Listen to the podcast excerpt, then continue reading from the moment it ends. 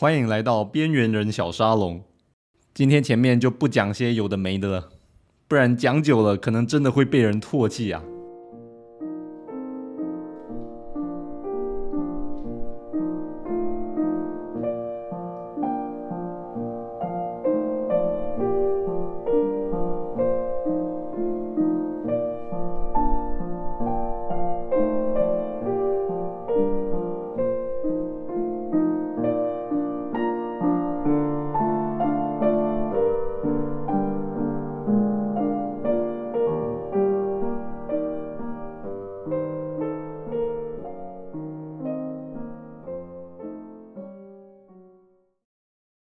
在我的第二集节目里面呢，有一个企业家叫做亨利伯伯，他认为说，一个好的商人只要负责提供顾客想要的产品，满足顾客的需求就好了，不要去试图去教育你的顾客，去改变他们的价值观，这不是一个贴心的卖家应该做的。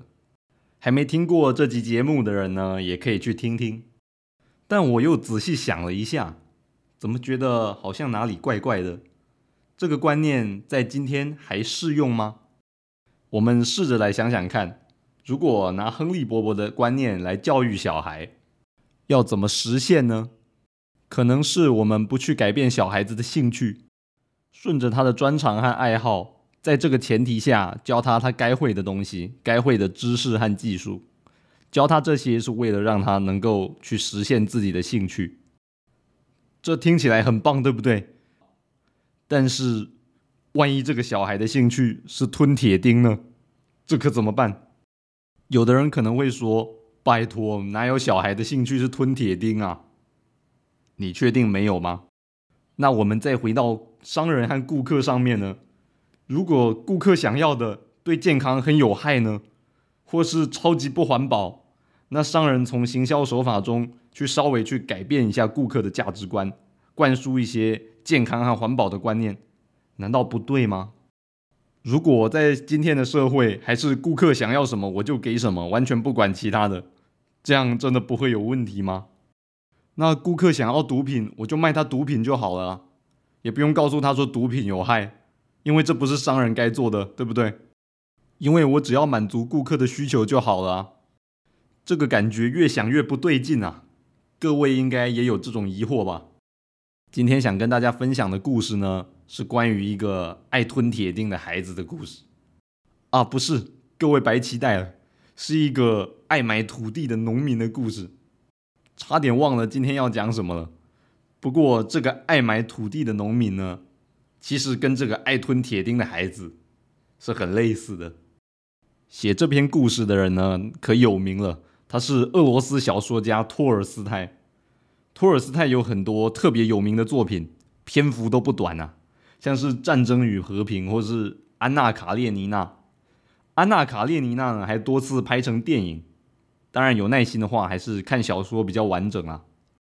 想到俄国文学呢，这边来跟大家八卦一下。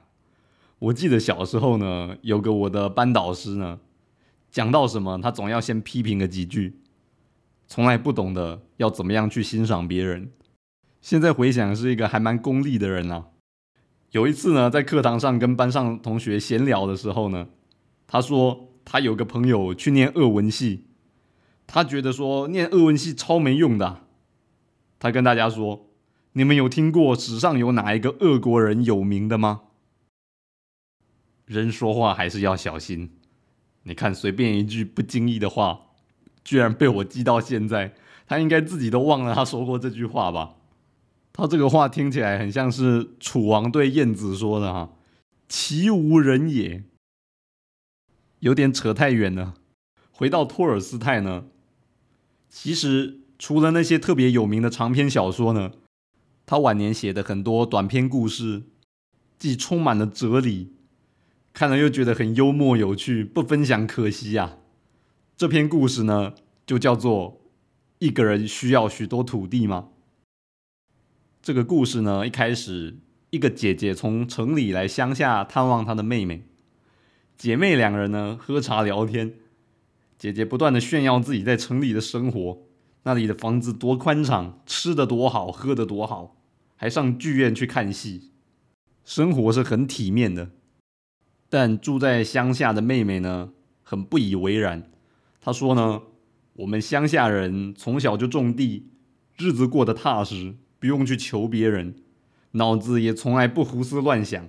只有一件事烦恼，就是地太少啊。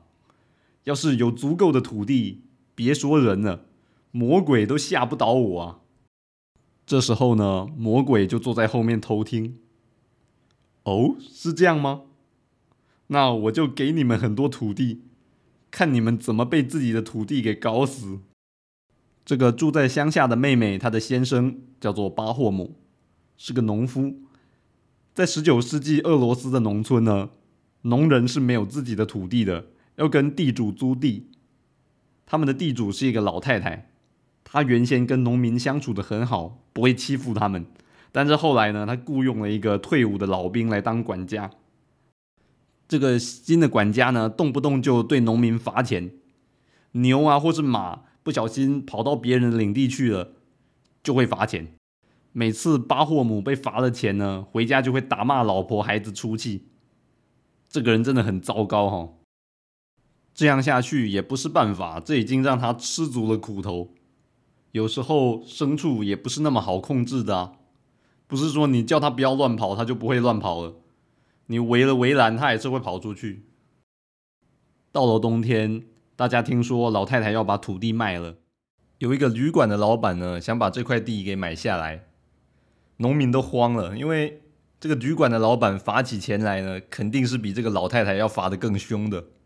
农民必须想个办法阻止老太太把地卖给那个旅馆的老板。这块土地上所有的农民呢，就联合起来去跟老太太谈。每一家农民合资把这块地买起来了，巴霍姆他们家也买了其中的一小块，以后终于有自己的土地，再也不用担心地主来罚钱了。而且自己种的作物是长在自己买的土地上面，那感觉跟租来的地很不一样啊！看了总是觉得特别好，特别有成就感啊！这就好像说开自己买的超跑。还去租超跑来开，那感觉能一样吗？但人就是这样，很快又有新的烦恼了。邻居放牧的牛和马呢，一天到晚闯入他的地，把他的作物都踩烂了。他知道邻居这样也不是故意的，因为这边的地实在是太小了，很难不越界啊。最后实在是受不了，也只能卖掉这块土地，再去找其他的。这一段时间呢？他买了又卖，卖了又买，不下十次啊！发生各种的纠纷或是困难，就算没有发生纠纷呢，他也是嫌不满足，收入不够多，土地不够大。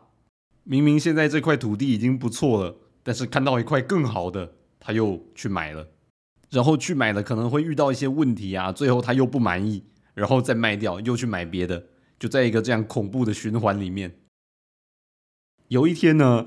有个商人路过他那里，巴霍姆就跟他喝茶聊天啊，聊起来才知道这个商人呢是从一个很远的地方叫做巴神基尔的地方来的，那里的土地走一年也走不到尽头，而且那里全是巴神基尔人，他们跟羊一样没有脑子，那里的地几乎可以白拿。巴霍姆听了又心动了。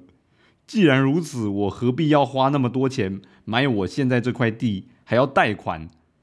这些钱在那里能够买多少地啊？经过了打听呢，他往那个地方出发，准备了礼品，一连走了七天，终于到了。一切都跟那个商人说的一样，那里的人呢住在草原上的帐篷里，他们不种地也不吃粮，草原上放满了牛马，他们挤马奶。做马奶酒，也做马奶乳酪，真的很好奇马奶到底喝起来好不好喝啊？没喝过，像是狗奶、猫奶或者猪奶这些也从来没听说有人喝过啊，不知道味道如何。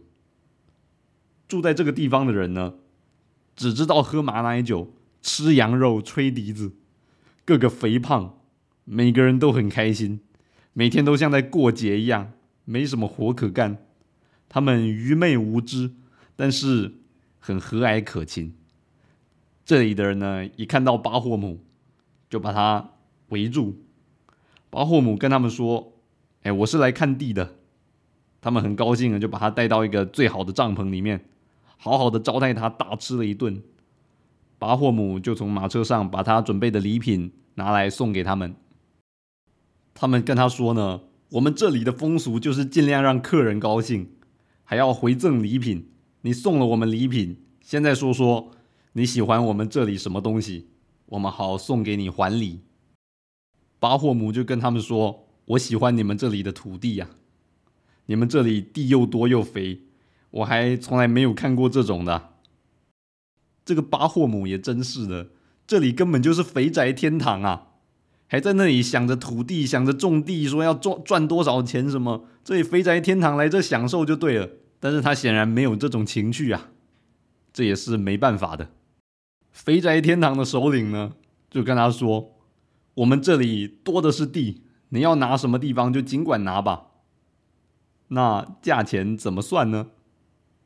一千卢布一天。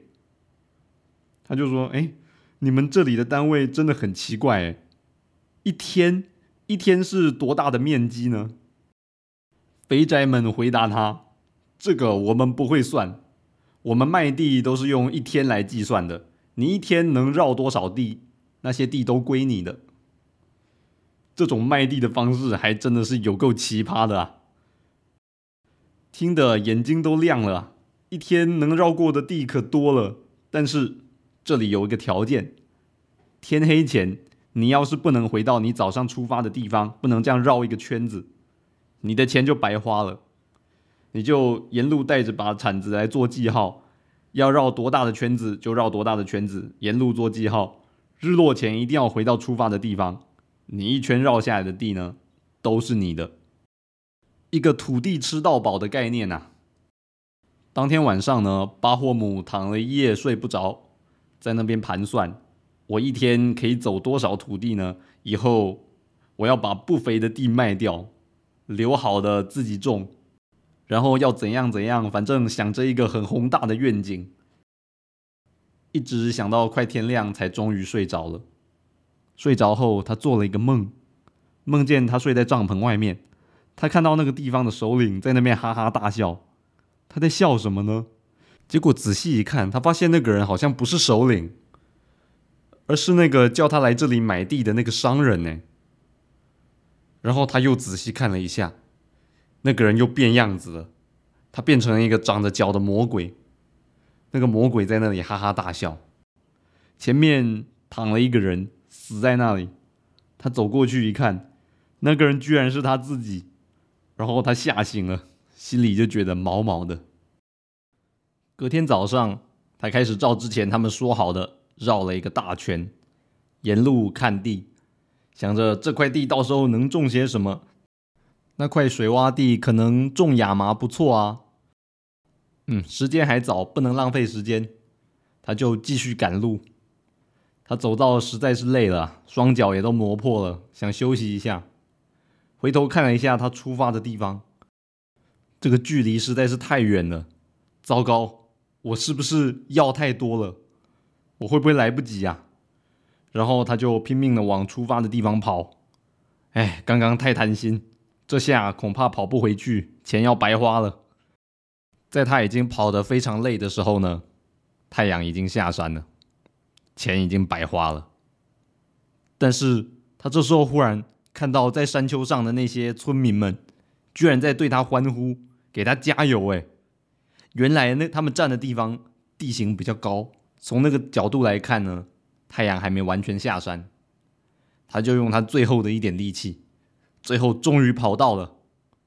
这边的首领就跟他说呢：“土地是你的了。”但是他已经累死了，口吐鲜血，死翘翘了。昨晚他的梦成真了。他真的成为躺在地上的那个死人了。相信听完这个故事，应该很多人都很有共鸣。就是有的人他明明很有钱，可是他们还是整天烦恼，把自己搞得快死了。像是这个故事中的巴霍姆好了，你去问他说：“你不去买肥宅天堂的那一大块地，你日子会过不下去吗？”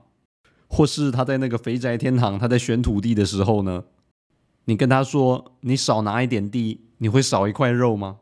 当然不会啊。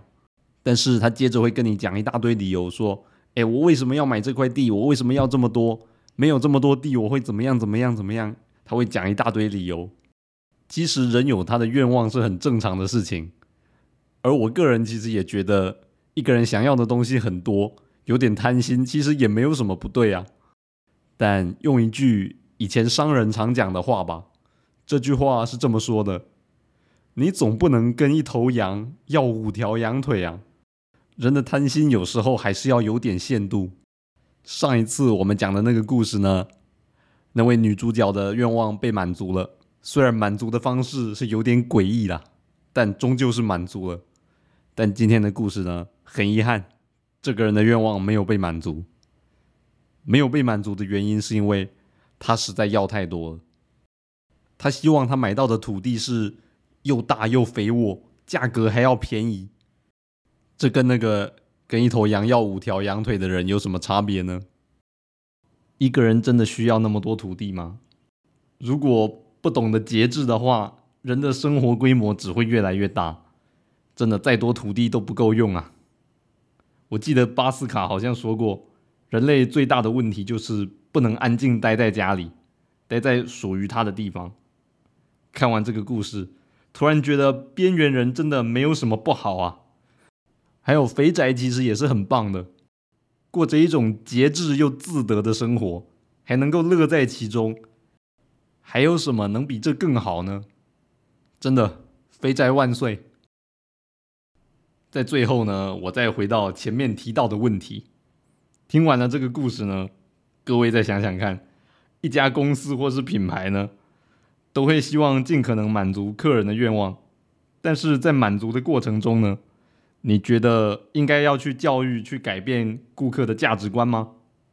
还是说你觉得不应该去改变他们的价值观，只要去满足他们的愿望就好？这才是一个商人该做的，是这样吗？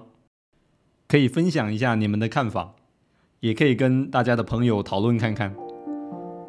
前提是你有朋友的话。